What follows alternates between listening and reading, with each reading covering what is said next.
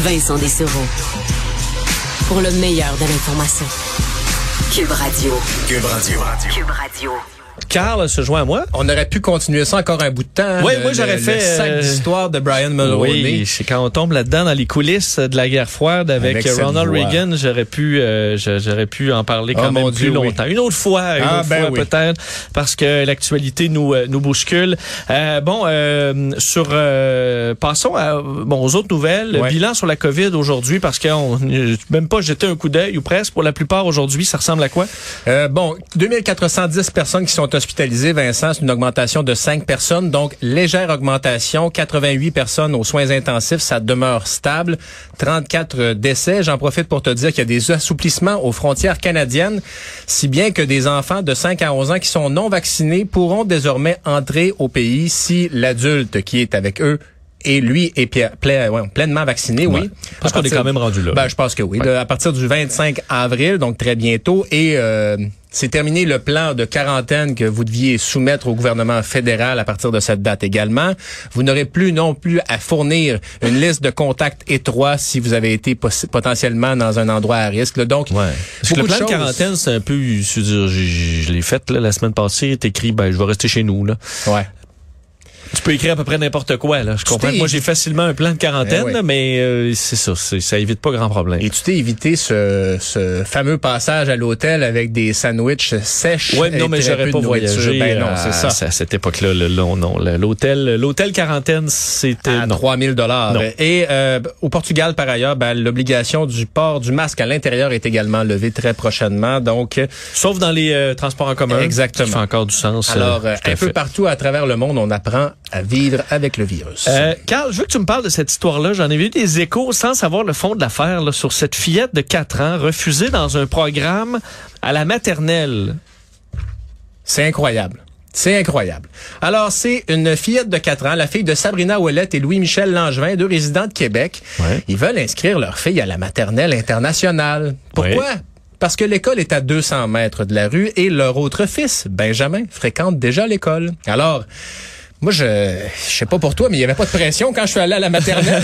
non, Alors, mais j'étais euh, au public. Je pense que ça n'existait pas, c'est la maternelle. au public pub- aussi. Ah, c'est au public? aussi, mais c'est un programme international à l'école Monseigneur Robert. Mais international, il y a un globe terrestre dans la, à travers les jouets. ou? Écoute, en décembre dernier, elle a dû aller euh, s'adonner à un processus de sélection qui durait une heure.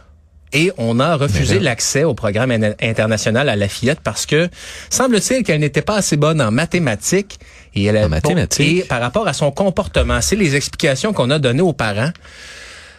Moi, je, je comprends pas ça, Vincent. Je sais pas ce que tu en penses. T'es allé au public, je suis allé au public aussi, mais je me dis, et ces enfants-là, là, le programme international à 4 ans, on leur apprend quoi? 5 ans, bon, maternelle, Oui, là, oui. mais... euh, Non, mais là, c'est parce que je, je veux dire, c'est. vous allez quoi faire la, la Palestine dans le sable? Euh, Oui, c'est ça. je- Mais en fait, j'ai l'impression que c'est un groupe qui veut tout simplement avoir des, des enfants le plus sages possible pour pas euh, mettre pour Ouais. mettre le moins d'efforts possible. Euh, je veux dire, si la jeune fille est turbulente, j'ai été extrêmement turbulent. Ça prenait à maner du monde pour t'occuper, s'occuper de, Mais c'est la toi. Tu c'est la maternelle, je sais pas. En tout cas. Ouais, ouais. Euh, et par ailleurs, c'est une école, évidemment, quand on pense à une Ben, tu école. sais, juste, euh, je- s'ils la prennent, elle, fera pas, elle, fait- elle fait pas, elle fera pas cinq ans, là. C'est vite la maternelle. ben, une an. Donc, euh, donc, euh, je veux dire, au pire, tu le, tu laissais, là. Et euh, donc voilà, ben cette maternelle-là, euh, Vincent, je te l'apprends, elle est contingentée parce que c'était d'abord, évidemment, quand on pense à une école, on pense que c'est les gens du quartier qui vont y aller en premier, mais il y avait tellement de demandes, il y a des demandes de partout à travers la ville de Québec pour cette école-là, si bien qu'il y a deux fois plus de candidats que de places. Alors euh, la Bon. petite, euh, la petite Fré- Frédéric euh, devra se trouver une autre école et qui sera plus loin de la maison. Elle était à 200 mètres, alors. Et J'imagine plus tard, parce que je suis sûr qu'elle va être aussi intelligente que son frère, mais à quel point son frère va l'écœurer. C'est ça. Et le processus avait pas été le même là, pour son frère pour rentrer à l'école. Alors c'est un peu ça que les, les parents ont de la difficulté à comprendre. Mais bref. Alors, euh, ben, assez particulier. Euh, on lui parle-moi donnera des Legos, hein. Écoute, on va Euh. s'en remettre, là, mais tu sais. parle-moi de ces menaces informatiques qui planent contre l'Occident. C'est les, euh, les euh, pays de l'Alliance Five Eyes, euh, donc États-Unis, Royaume-Uni, Nouvelle-Zélande, Australie et Canada, qui disent que les infrastructures critiques pourraient être menacées par des pirates russes, notamment quand on pense à des infrastructures critiques, énergie, transport, et on s'entend que l'informatique est tellement partout qu'on est capable de, de changer les feux de circulation.